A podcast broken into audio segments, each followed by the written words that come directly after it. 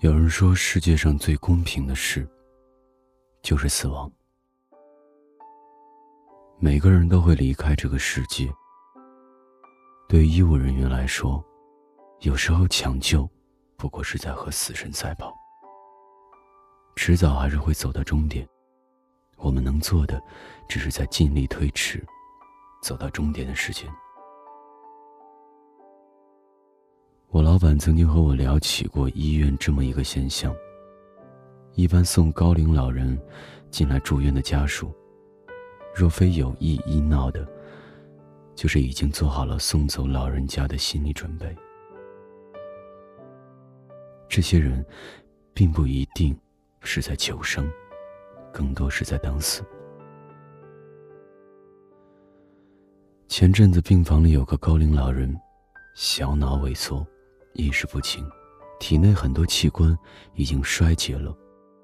病历上显示，这已经不是第一次入院。这次又是因为摔倒，致髋部骨折。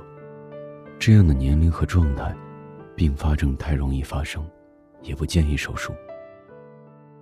像这样的患者，我们本不敢收进来，要考虑的原因太多，会不会是医闹？已经去了这么多医院，还有没有救治的必要？随时可能会走。家属和患者状态会不会配合？正当我们准备不建议入院的时候，家属找了层层关系，还是送进来住院。于是主任只能让师哥去嘱咐。师哥刚刚经历过一个医闹，不安地说：“要不您去，我怕又碰到收不住情绪的家属。”主任气定神闲，没事儿的，他们早就做好心理准备，等老人家离开了。既然这样，为什么还要送进来，在家里等，不是更好？旁边的护士感到疑惑。主任摇摇头：“你还年轻，过阵子就知道了。”一天，两天，三天，科室进行着常规的治疗。虽然请了护工，但是家属还是每日每夜陪护。老人家有个孙女，总是在握着老人家的手，在他耳边说话。但，也只有孙女，一直在。一直没有看到老人家的儿子出现。老人家的状态时好时坏，气喘的厉害，想说话说不出来。家属和老人家的交流，只能通过老人家的眨眼。来确认，似乎只有孙女能听懂他的意思。我以为又是一个有问题的家庭，然而第四天，有个中年男子出现了。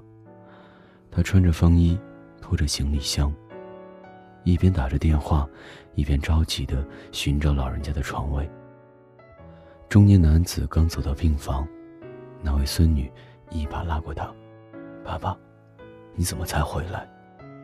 我们等你很久了，奶奶也等你很久了。男子红着眼眶，不停的道歉。许久未动的老人家，突然有一些声音，像是在呼唤，又像是在告别。我忽然明白，也许在最近的这些日子里，孙女一直在老人家耳边说：“再等一等，再等一等，爸爸就回来了。”我相信老人家也在努力，虽然他无法动弹，甚至话都说不出来，但是他一定也一直在撑，撑到家里人都回到身边的那一刻。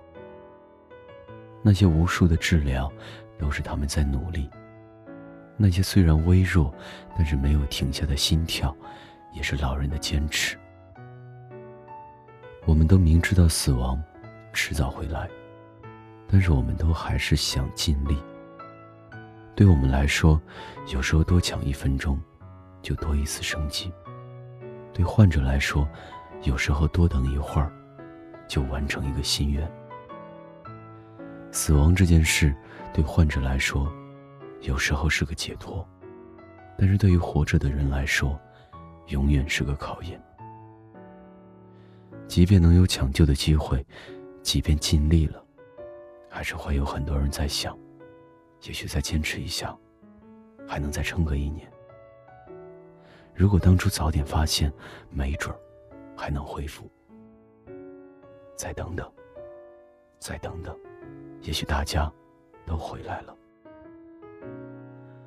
死亡是什么？是自然规律，是无可奈何的终点，是无数可能的终结。即便看过很多生死，我依然无法概括。我想，对活着的人来说，死亡不是一个结果，它是一种难以戒掉的思念。在死亡面前，我们都是如此无力。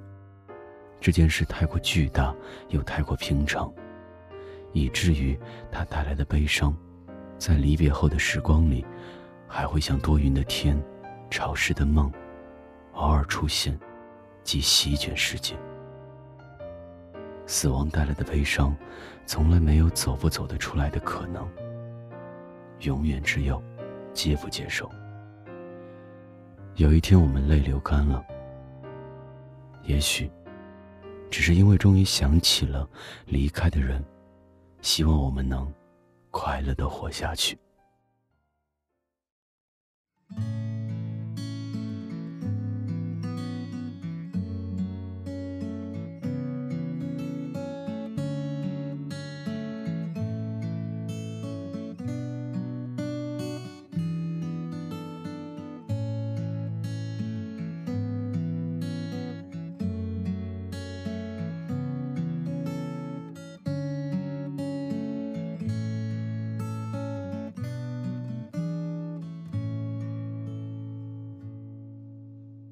或许是因为曾领略过美丽风景，才希望生活也如那般云淡风轻。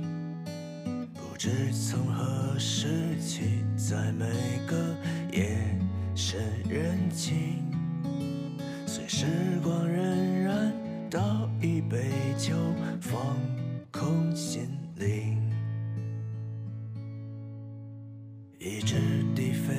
在细雨中的红色蜻蜓，它悄悄飞进遥远梦境那场剧情。那血气方刚的少年已决定远行，苦了交织的寒来暑往，步履坚定。自塔西的屋顶，微波摇曳的清醒，擦身而过，摇摇欲坠的铜铃，一闪而逝的流星，慢慢颠簸的航行，是谁在风涛渡口战绩披荆？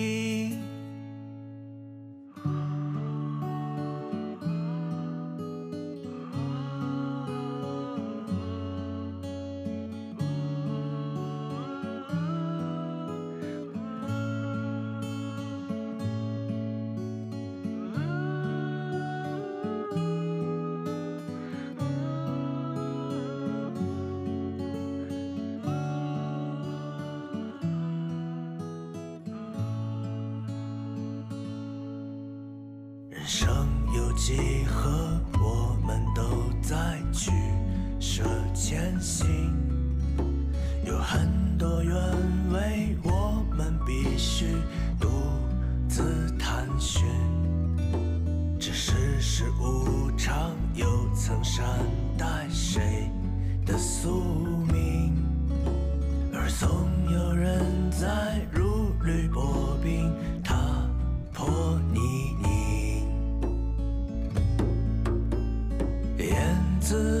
子塔西的屋顶，微波摇曳的清醒，擦身而过，摇摇欲坠的铜铃，一闪而逝的流星，慢慢颠簸的航行？是谁在风涛渡口战绩披荆？沉船透落的微明，晚霞红尽的山林，铅华褪去，清澈依稀的眼睛。流年婆娑的无影，尘埃落定的沉静，是谁在月畔风停，遥旧无影？萧瑟的路径，似笔飞逝的身影，是谁在须臾一梦，恍然苏醒？